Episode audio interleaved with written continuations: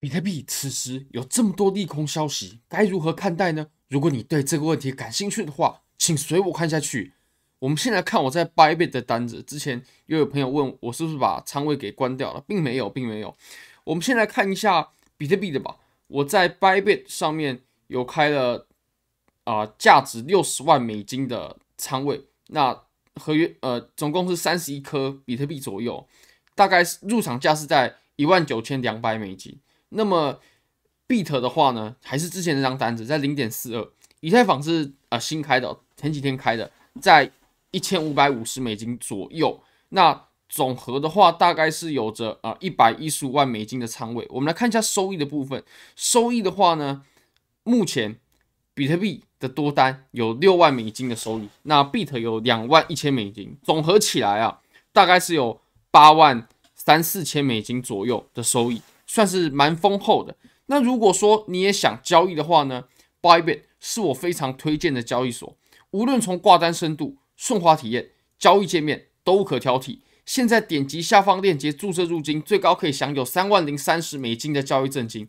好，那么我们现在呢，我们就回到比特币当前的盘面。那其实啊、最近包括 Genesis 它申请破产，还有 Bybit。它的呃一个投资部门也有呃出现一些问题，我们等一下都会专门做影片来呃做专题讲解，大家先不用着急，这个我们是一定会讲的。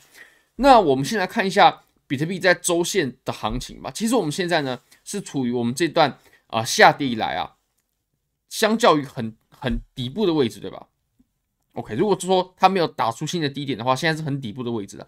不过这个时候呢，它却有非常多的利空消息传出来哦，比如说最近大家肯定也都知道了啊，Genesis 它正式申请破产的。不过 Genesis 的财务状况它出现问题了，这绝对不是一两天的事情，它是很久之前就有的事情啊，只是它最近又把它给啊、呃、真的实实践出来了。就是其实之前就已经传出 Genesis 它准备要申请破产了。如果说它没有筹集足够的资金，那它现在它只是真的这么做了而已哦。我们可以来复盘一下，其实，在比特币过往的历史上面呢、它出现过几次比较重大的事件。那行情呢，其实它是可以搭配着行情来看的。我们先来看一下，我相信大家都还记得，当时比特币冲上六万五的时候，是我认为是比特币整个情绪最高昂的时候。甚至我认为啦，就我自己的感觉，当时的情绪呢，是比比特币在六万九，也就是我们第二个创出来的高点啊，它情绪要更热情的时候。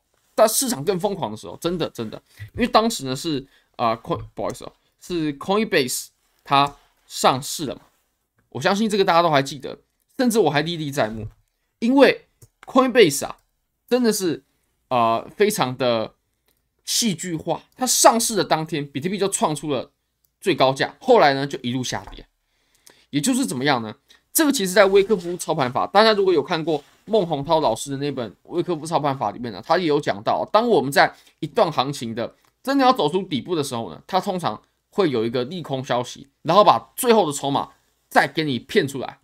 那当我们到达行情的顶部的时候呢，通常都会有一个利多消息，让呃这一群准备把资金啊投入到加密货币市场的人再把资金给买进去，然后割韭菜。那大家还记得我们上一次啊？在六万九这个高点的时候，它是出了什么事吗？这个我还记得哦。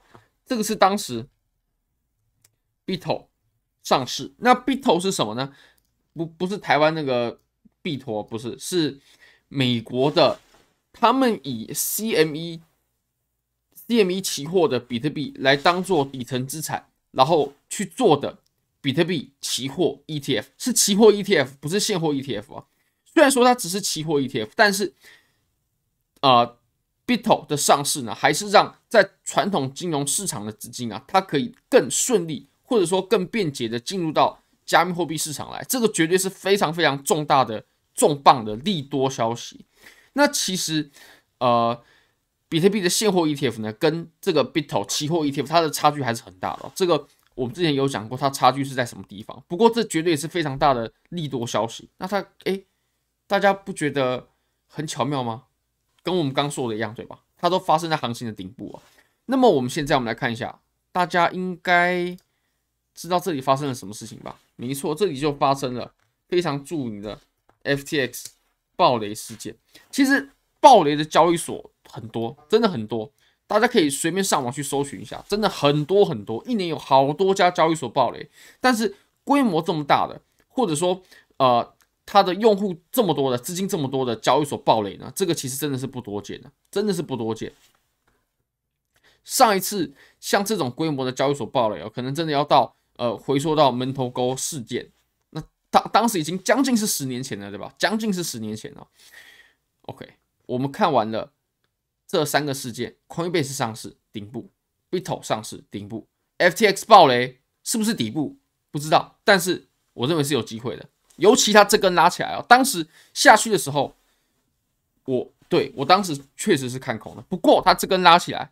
那么这里就有机会形成顶部，真真真的是有，真的是有。OK，我们等一下还会再仔细讲一下这个逻辑啊。那大家还记得当时这里发生了什么事情吗？肯定要有个事件让，就像我们刚刚说的嘛，让这些筹呃散户啊把筹码给交出来。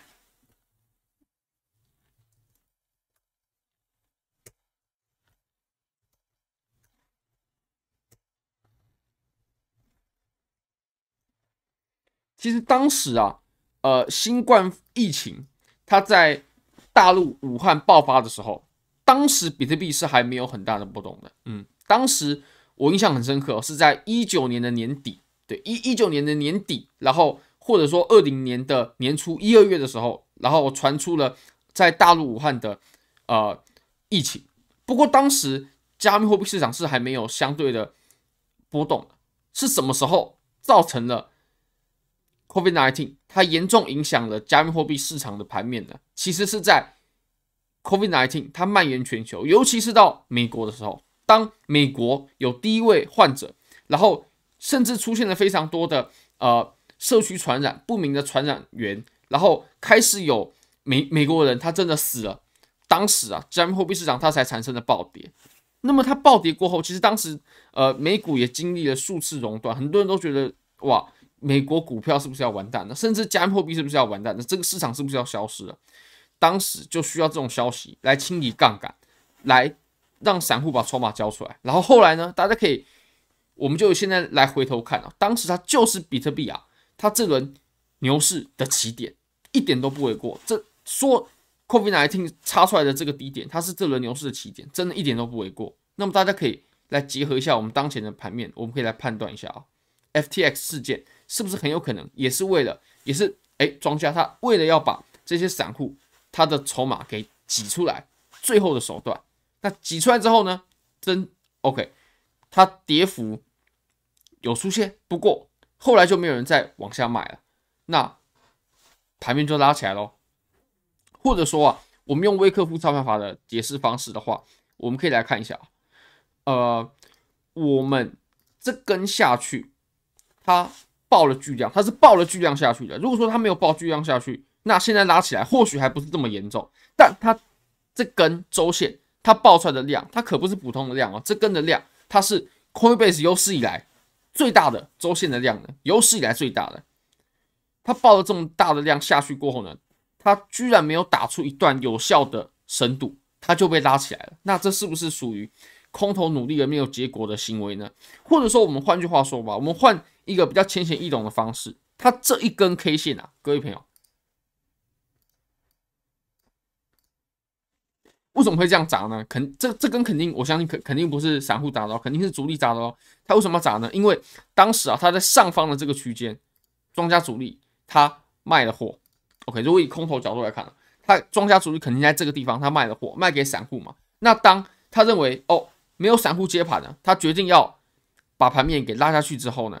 这一些在上方买的人，或者说在这根卖出的人，呃，在这根啊，在这根阴柱买入的散户呢，他肯定是被套的，对吧？那这些被套的人，他们所交出来的筹码就是庄家的利润。那既然他庄家要的是这段利润，他怎么又会再把盘面给拉回来呢？如果把盘面给拉回来，当初这群卖掉的人，哎，当初这这群买买入比特币的人，他是不是就解套了？那这群人解套之后，庄家的利润在哪里呢？他没有产生出利润啊，所以呢，其实我们这一根阳柱啊，它拉过了前面这一根阴线，其实就可以否认掉前面这这根阴线了。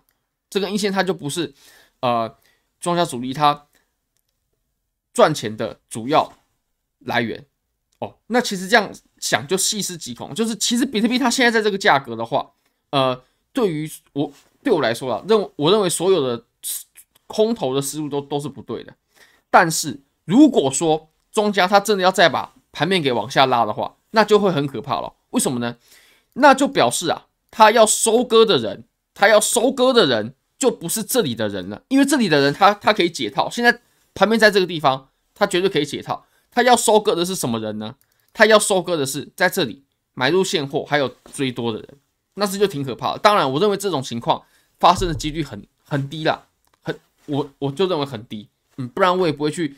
持有多单啊，然后买入现货啦，我也不可能去去这么做啊，因为其实在过去来说，也很少出现这种情况，几乎就没有，几乎就没有。就是我往真正我想走的方向去假跌破了，我现在跌往下跌又拉回来，那这肯定是个假跌破咯。我往我真真正要走的方向去假跌破，这个是几乎没有做过。像比如说我们遇到这种假的突破，它那它真正要走的方向就是反方向咯，对吧？那你说走这种。真正我庄家要走的方向的假突破，这个很少见，非常非常少见。好，非常感谢各位，非常欢迎各位订阅、按赞、分享、开启小铃铛，就是对我最大的支持。